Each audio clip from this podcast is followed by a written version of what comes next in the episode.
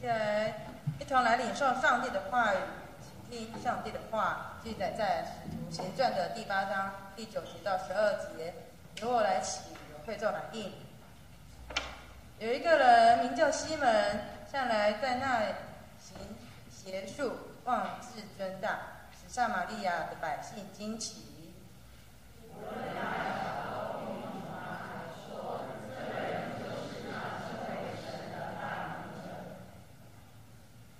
他们听从他，因他主用邪术，使他们惊奇。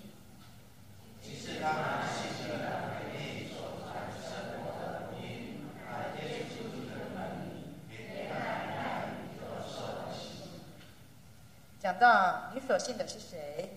有请本堂尼龙任牧师。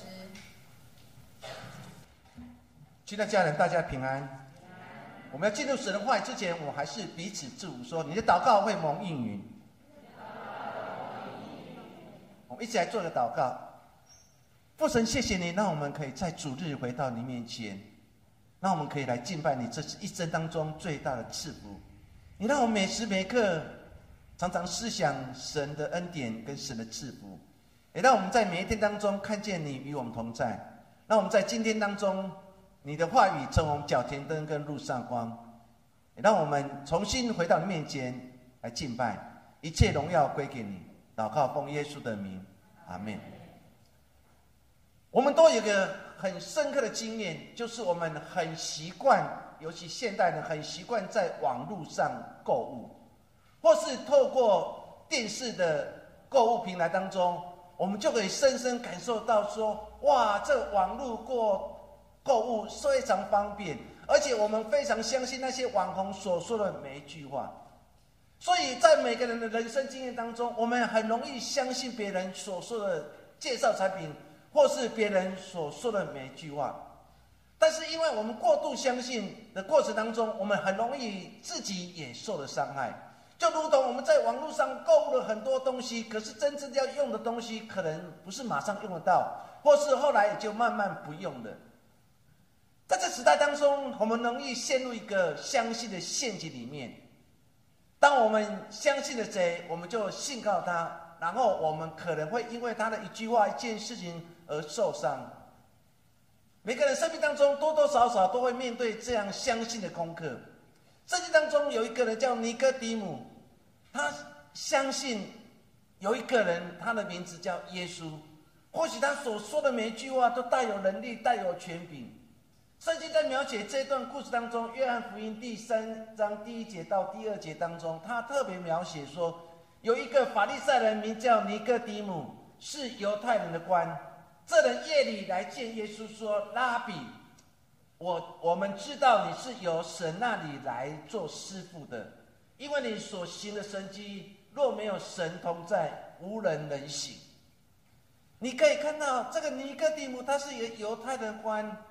他不是在白天来找耶稣，而是晚上，因为他怕怕遭非议。你连你自己所信都不太想相信，而且还相信那个我们犹太人的敌对者耶稣。所以圣经描写这个尼德底姆就在晚上的时候来见耶稣。他见耶稣第一句话说：“拉比先生，我知道你是从神那里要来做师傅的，你所行的神迹。”若没有神与你同在，是无人能行的。这句话当中可以清楚的了解，这个尼迪尼哥底姆应该亲身经历过，或是看见，或是透过别人的诉说，有一个人名字叫耶稣，他行了很多神迹，医治很多的病人，甚至让很多人得以赦免。他深深感受到这个耶稣不太一样，所以他想知道。到底大家所传闻耶稣真的有那么伟大，这么这么有能力吗？于是，在夜间就来找耶稣，讲了这句话：说拉比，对他的内在心里所了解的这个耶稣，可能是一个拉比，是个有智慧的人。他想从他的身上看见一点小小事情，来解开他心中的迷津。所以，你看耶稣与尼哥底母的。故事当中，我们就很清楚的看见尼哥底母心里相信这个耶稣是一个师傅，是能医治很多人病的。这是尼哥底母心里所相信的。那我们继续来看经文当中提摩太后书的第一章十二节有一句话说：“我们一起来读，因为我知道我所信的是谁，也深信他能保全他所交托我的，直到那里。”保罗在写信给提摩太，其实讲到他信仰的每一个历程。他特别感受到说：“我一生当中，我只传扬两件事情，尤其在更多前书当中，保罗说的非常清楚。我一生只传扬这两件事情，一件事情就是十字架，一件事情就耶稣基督。”当他写信给提摩太的时候，在提摩太后书第一章第十二节，他再次提醒提摩太说：“你要知道，甚至我自己也知道，我所信的是谁。”我相信我要做一件事情，就是把神所教过我每一件事情，然后实践出来，直到主再临的日子。所以保罗在勉励提摩太的时候，要跟跟他讲说：你在传福音的过程，你在做见证过程，你要知道一个非常重要的事情，那就是你要相信你自己所信的是谁。我不知道每个礼拜来到神的教会，我们真的相信我所信的是谁吗？你真的相信那个耶稣可以带来医治吗？你相信你的祷告会蒙应允吗？你相信那个耶稣能改变你的人生吗？我每次回到神的面前，你要再次问你自己：说我到底所相信的是谁？可是往往我们所相信是人的话，但是我们却不相信神的话。我们常常透过很多的哲学家来对我们说话，但是我们却不相信圣经每一句话是带有能力、带有权柄的。说求神帮助我们。若我们不知道我们所信的世界，我们就很彷徨，我们就不知道该往何处去。我们今天所读的一段经文，就是我们刚才所读的经文。他在描写有一个行邪术的西门，他自以为是。圣经描写说他自以为大，因为他认为他自己很有办法，他自己很有能力。他所居住的撒玛利亚地区，大家都相信这个人。大有能力，因为他透过一个黑暗的势力行了很多事情，让他们心服而口服，所以撒玛利亚人都非常尊敬他，也相信这个行邪术西门所说的每一句话。直到有一天，腓力来了，腓力进入他们里面，跟他们讲什么是真正神的话语，这些话语打动了所有。撒玛利亚人的心，很多人连男带女，大与小都信了耶稣。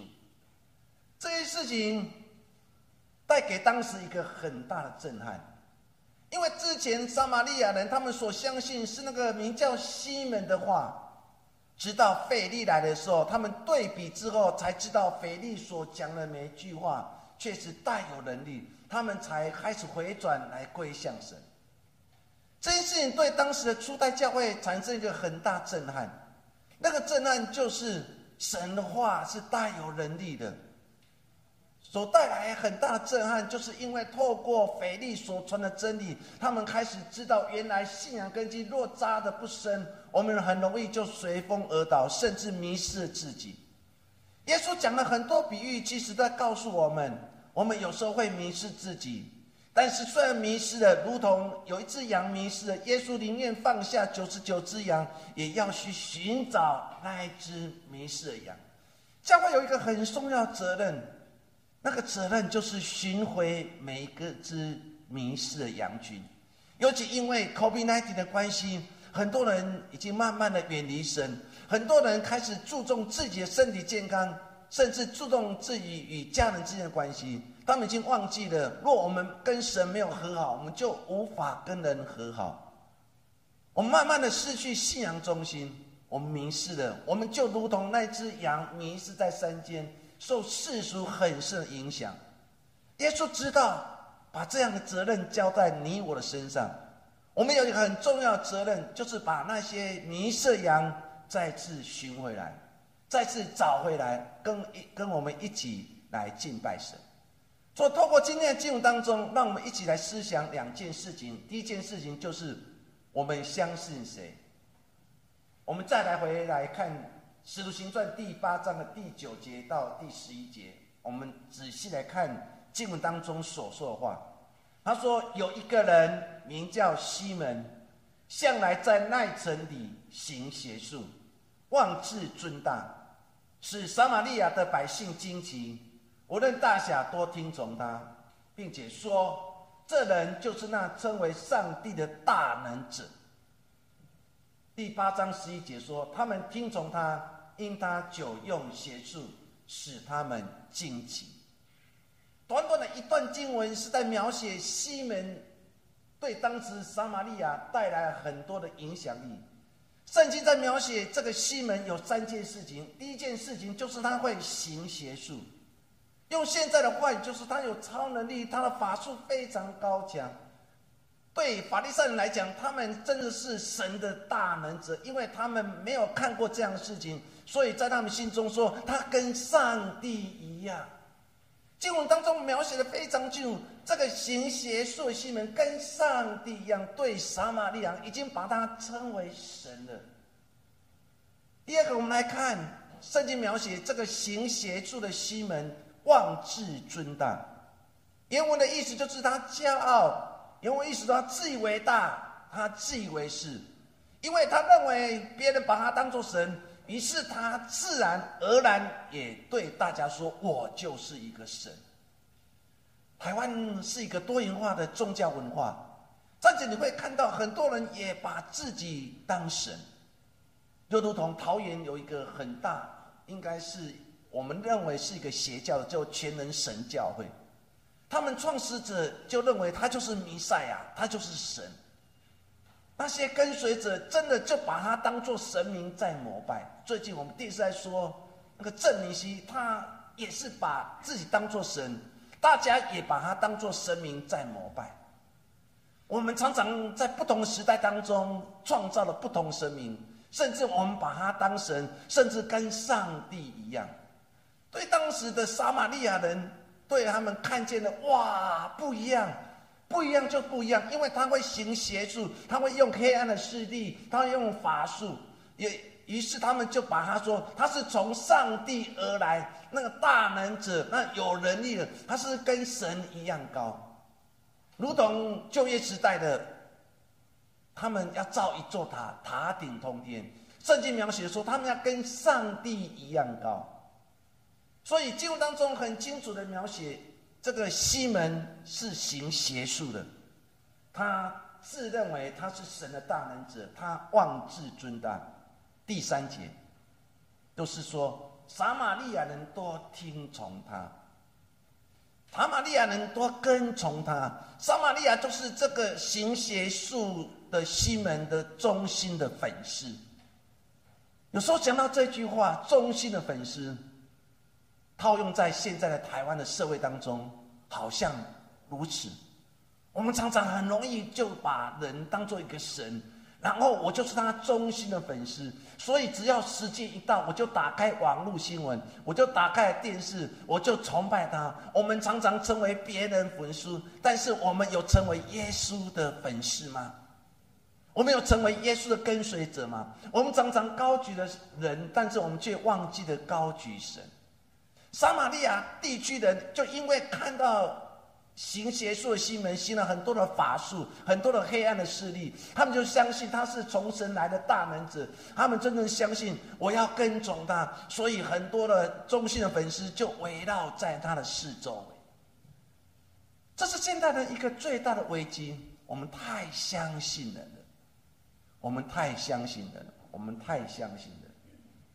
从经文当中我们可以了解。西门真的是当时撒玛利亚地区非常有名望的人，他真的是有社会地位的，他真的很有影响力，不然大家不会把他当做神。可是他不循正道，他依靠黑暗的势力去吸引别人去赚钱。我们看到最后圣经描写，他看到的门徒们行神迹，他就想用钱。来对门徒讲说，是不是也可以把这个神界能力赐给我？我就奉献多少钱给你们。他最后想要用钱来获得更多的属灵的权柄。不过这样的经文当中，其实让我们有很深的感受，那就是现代人，我们很容易麻木的跟从所谓的偶像、所谓的名人、所谓的网络红人，可是我们却不知我们在相信什么。我不知道我们的信仰的过程当中、人生的历练当中，我们是不是有属于自己所相信的偶像？很多年轻人或许会相信某某明星，只要阿妹一出来的时候，呼呼呼呼。但是耶稣一出来，好像在我们生命当中没有成就任何的事情。这个时代当中，很多的企业会用各种方式，在我们每个人生命当中制造新一代的偶像、新一代的名人、新一代的名嘴，他是要来迷惑我们的心，让我们慢慢的失去我们跟神之间关系。当我盲目的跟随这些偶像、名人、网络红人，那代表着我们已经慢慢不知道自己所相信的是谁。心理学当中有一个理论叫做“羊群女效应”。所谓的“羊群效应”，指的就是放弃自己的判断，跟随大众的决策。当好好去思想。这个心理学所说的羊群效应，似乎也在提醒每个基督徒：我们很容易盲目的跟从，我们容易放弃了自己判断能力。当这个时代啊，只糟糕的，少了卫生纸，我们就跟别人在抢，别人在抢卫生纸，我也要抢卫生纸。哎呀，这个时代没有鸡蛋了，别人在抢鸡蛋，我也在抢鸡蛋。我们成为一个盲目跟从别人的人，于是我们慢慢失去了自己的判断能力，甚至我们放弃了自己判断能力。撒旦常常会用的角色就是如此，他让你跟从了大家的脚中行，但是他不愿意你跟从了耶稣的脚中行。跟人的步伐来走非常简单，因为大家会跟你讲说成功啊，成功啊，赚钱啊，赚钱啊，名望啊，名望啊，权势，权势，我们就很容易跟从了大家。只要电视出现了，现在我们已经有五亿了，哇，很多人就开始我要签，我要去刷，我要赶快去刮看看是不是可以得到五亿。我们已经慢慢失去了我自己真正想要是什么。我们已经放弃了自己的判断能力，我们跟随了大家脚松行，这叫做羊群的效应。就如同当时的撒玛利亚人，他们已经失去判断能力。当他们看见了行邪术的西门有黑暗的势力，看到他们做了很多事情的时候，他们就把。西西门当作神一样的膜拜，看见西门来的，说：“哇，你是我的神呐！你是我的神呐！你是我的神！”因为这些人已经完全失去了判断能力，他只能跟着大家的脚中而行。美国非常出名的作家叫马克吐温曾经这样说：“一个人缺乏独立的意见，他并不想去研究或深思，构成自己的意见。”只是基于得知邻居的意见，然后盲目的跟踪。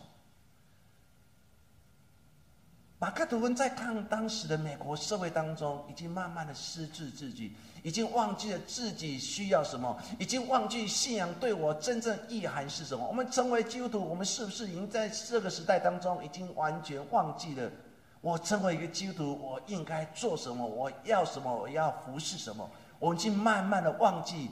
成为一个基督徒，就是一个荣耀，就是一个小基督。成为一个基督徒，就是要时时刻刻来诉说耶稣生命故事。成为一个基督徒，就常常修正自己，认罪悔改，回到神的面前。我们已经慢慢失去成为一个基督徒应该有的本分，已经完全忘记了。我们已经慢慢失去了那个判断能力。我们已经如同当时的法利赛人，他们已经失去判断能力。他们只是想要让这些犹太人看见，他们就是一个神。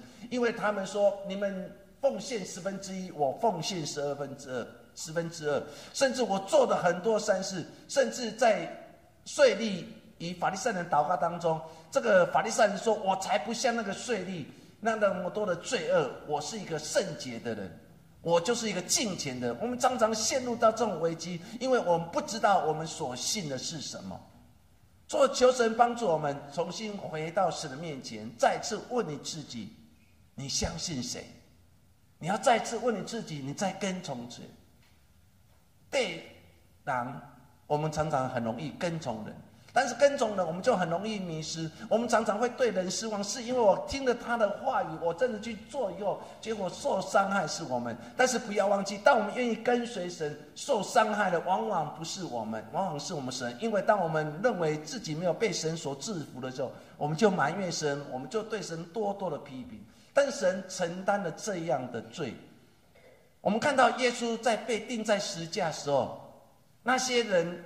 犹太人大声呼喊说：“把他钉十架，把他钉十架！”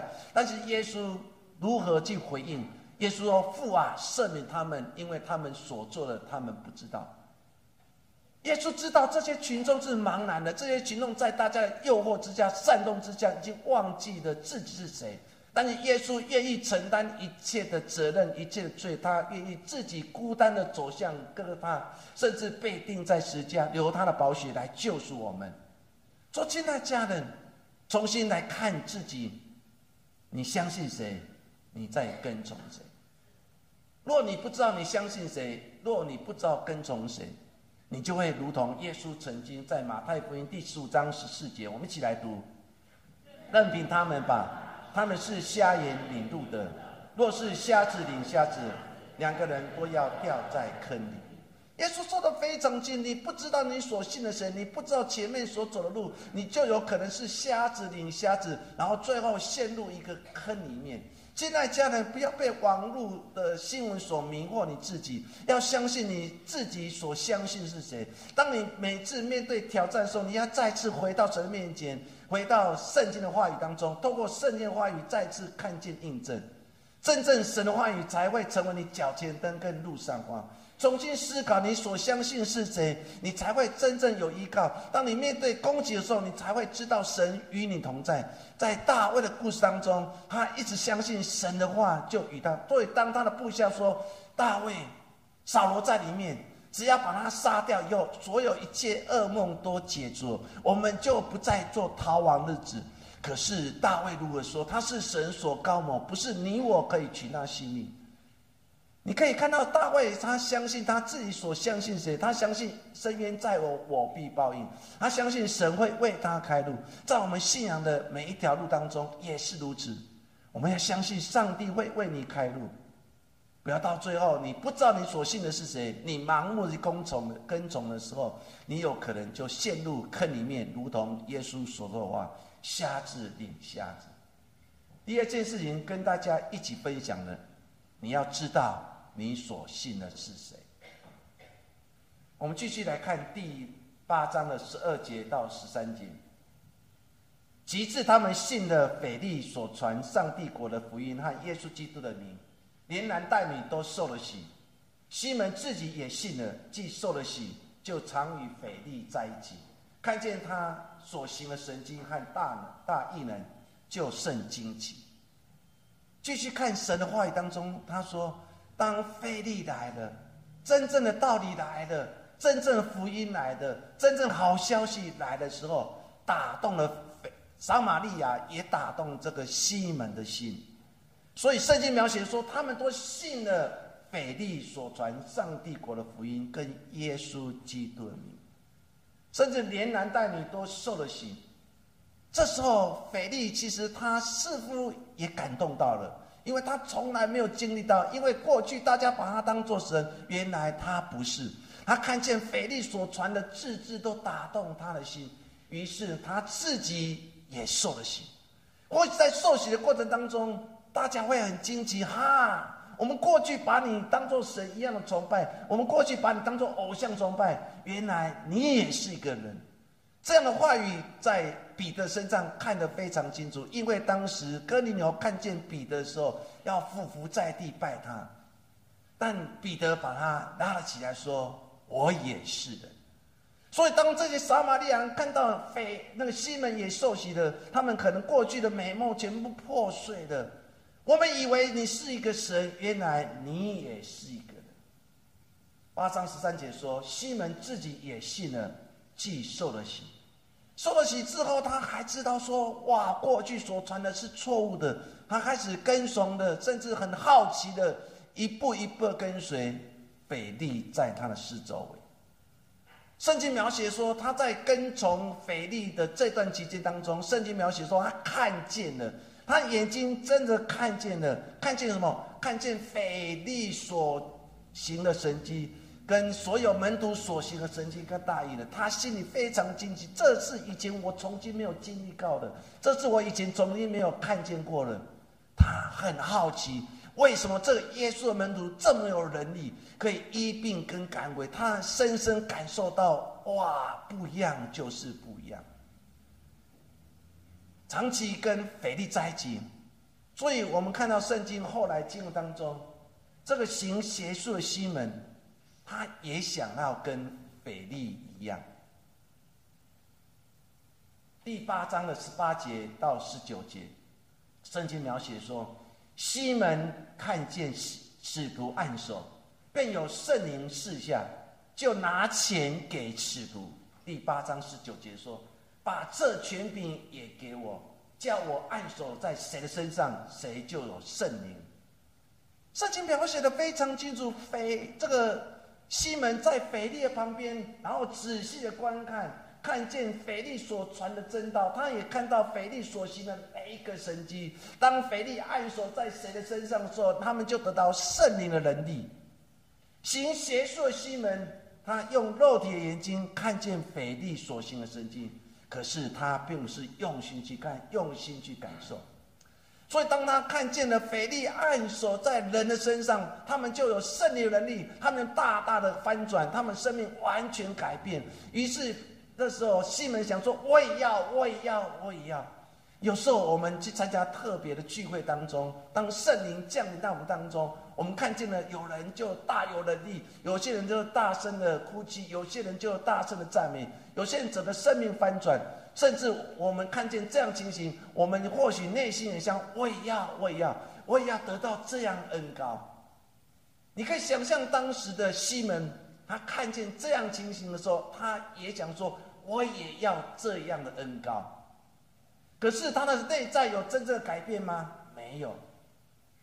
他以为用钱可以换取圣灵的权柄跟能力，用钱可以让他有能力，也跟腓力一样可以行神迹。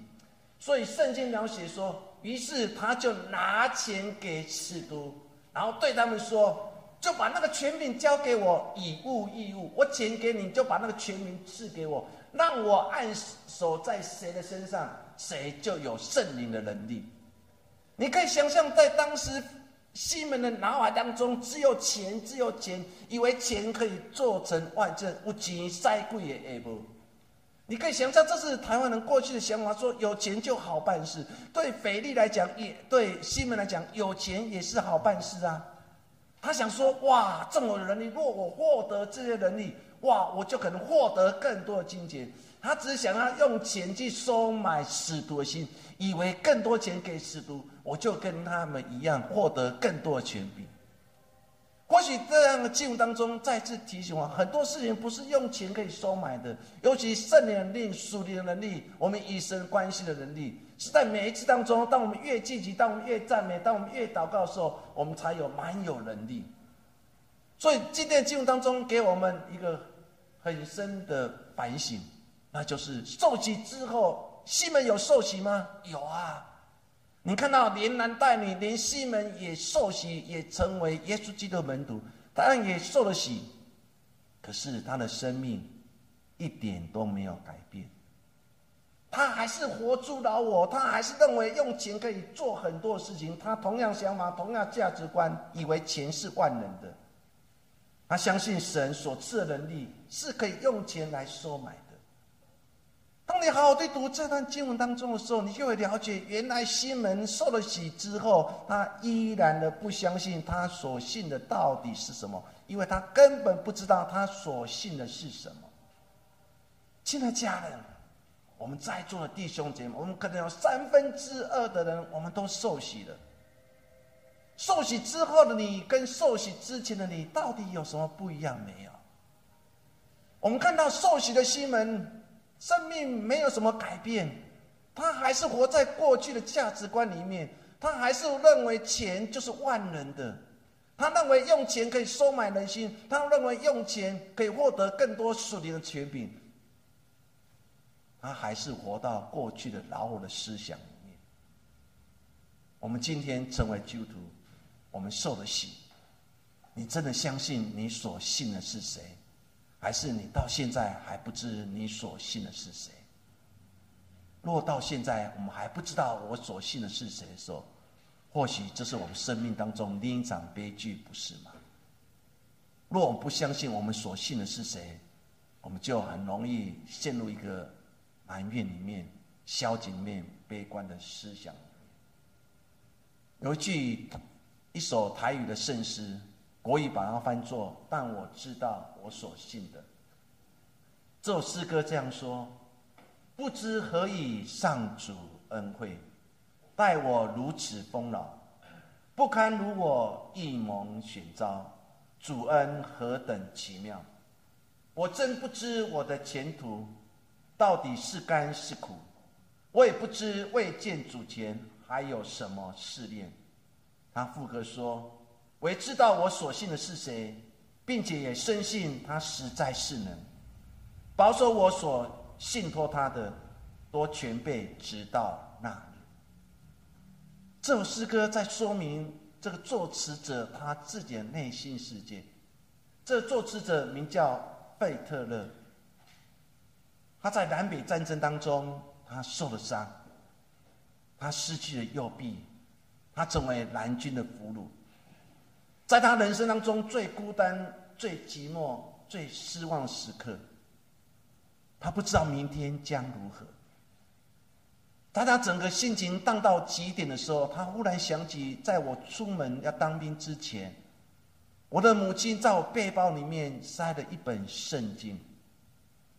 这本圣经他从来不在意，虽然他从小在主学、青少年受洗也长大了。对神话语，他完全不了解，也不认为神话语对他讲有何等的重要。就在他人生当中最低潮时刻，他想起了那一本圣经，于是他打开背包，就把圣经拿出来，他就用心去读，然后从神的话语当中得了很多安慰。有一天，有人邀请他去为一个。即将濒临死亡一个士兵祷告，费德勒他这样回应说：“我自己这么污秽，满身的罪恶，我哪有资格去为别人祷告？还用很软性的要来拒绝。”那个人就继续对他说：“我看见了你在读神的话语，你认真读的神的话语。”那个举动感动了我，贝德勒于是就答应了，就前往那个即将濒临死亡那个伤兵的面前为他而祷告。当他来到病床之前，这个士兵已经濒临死亡，就紧紧的握住贝特勒的手，然后对他说：“请为我祷。”费德勒看到这濒临死亡，又看到自己过去的种种的时候，他流着眼泪，握住这个士兵的手，然后为他祷告。当祷告结束的时候，他张开眼睛，这个士兵已经过世了。他看见本来很害怕、很痛苦的脸，已经完全被平安所取费。特勒经历这件事情以后，他特别感受到说：“感谢神，你用一个年轻的生命，把他带到神的面前。神也使用费特勒将这年轻的灵魂交到主耶稣基督的手上。他最后写的这首词，来表达他自己面对这样的处境当中，他内心的转换说。”我相信我所信的是谁。我每次在唱这首台语诗歌，我的心就很感动，因为想起了这一段的画面。今天我们每个人生命当中都会经历很多难处的事情，我们会面对那些忧伤的人，然后很期待被医治人，内在很多压力人，他来到你面前说：“某某弟兄、某姊妹，请为我祷告。”你可以想象他内在所所承受的压力跟痛苦。我们有哪一个基督徒愿意过去说：“我为你祷告，我为你祷告。”如同费德勒本来想拒绝。他认为他是这么卑贱，然后这么满身罪恶的人，因为在这场战争当中，他杀死了多少人？最后他断了断了手臂。虽然他认为他自己一无是处，可是他愿意重新回到神的面前的时候，上帝再次医治他原来受伤的心。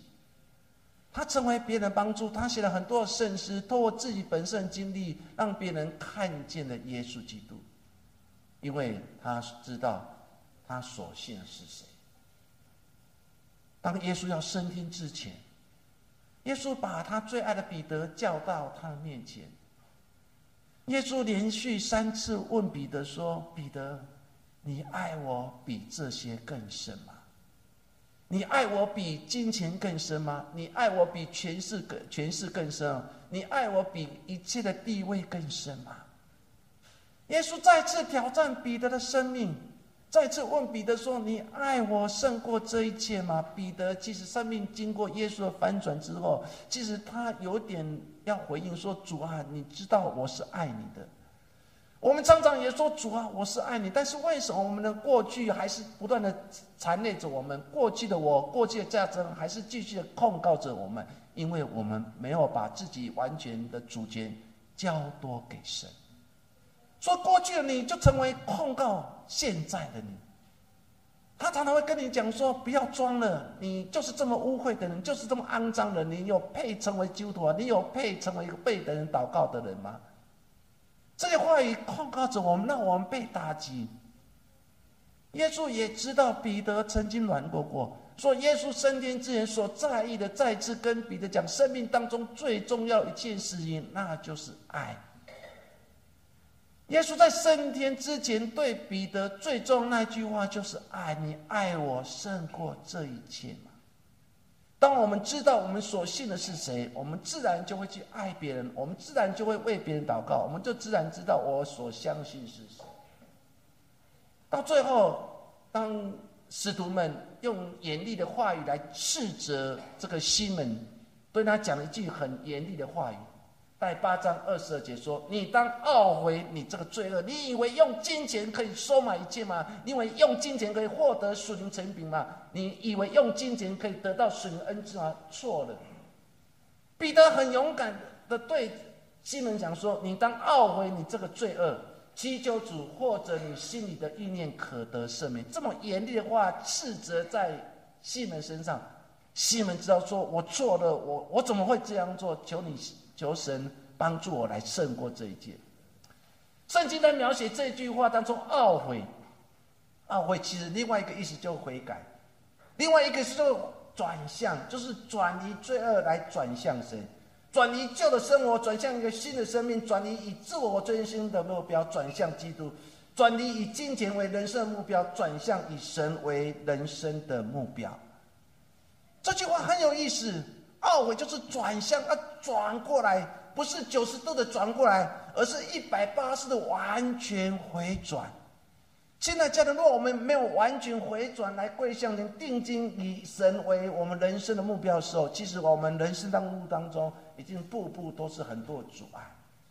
说求神帮助我们成为一个基督徒，何等有幸！因为每一次回到神的面前，就再次告诉我们该回转的时刻了。有时候走错路，旁边人就跟你讲说要回转了。有时候走错路，可能那个卫星导航就跟你讲说在前面右转。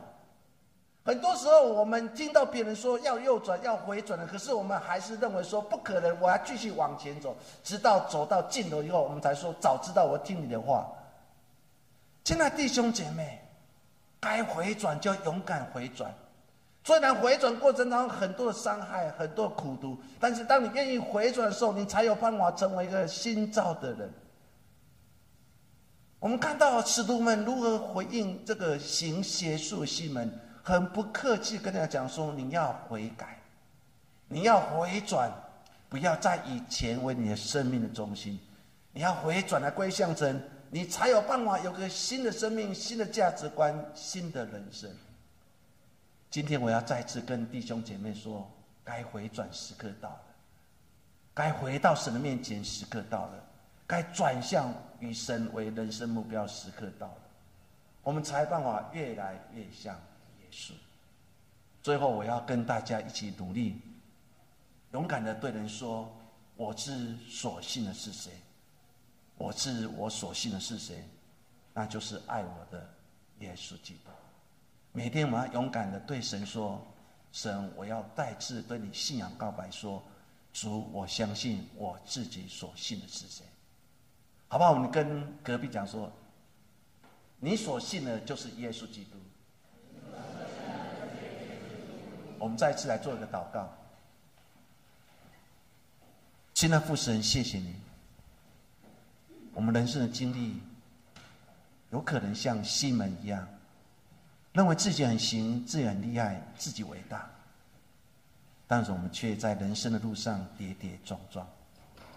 主，我们过去一直认为金钱是万能，我们过去以为权势是万能，我们过去以为学位是万能的，我们过去以为我自己的身份地位是万能的。我们常常夸过这一切，但是我们却忘记夸过耶稣基督。我们常常迷失了自己，因为我们不相信我们所信的是谁。但是我们往往相信我们所信的是谁，我们常常被诱惑成为迷失的羔羊，但是我们却忘记回转来归向神。父神，求你帮助我们，确实是很软弱，但是我们相信，因为耶稣基督，让我们重新可以翻转我们自己。我们再次思考的费特勒，他一生所经历的每一件事情，他面对一个即将濒临死亡的士兵，对他说：“请为我祷告。”说，虽然当时费特心里想说：“我满身的罪恶，我哪有可能去为别人祷告？”但神，你使用了他。在士兵最后一口气的时候，陪他走完人生的最后一里路。耶稣，谢谢你，从今天相信，当我离开教会的时候，我勇敢告白说：我知我所信的是谁，那就是我所爱的耶稣基督。耶稣，谢谢你，我们将祷告奉耶稣基督的名，阿门。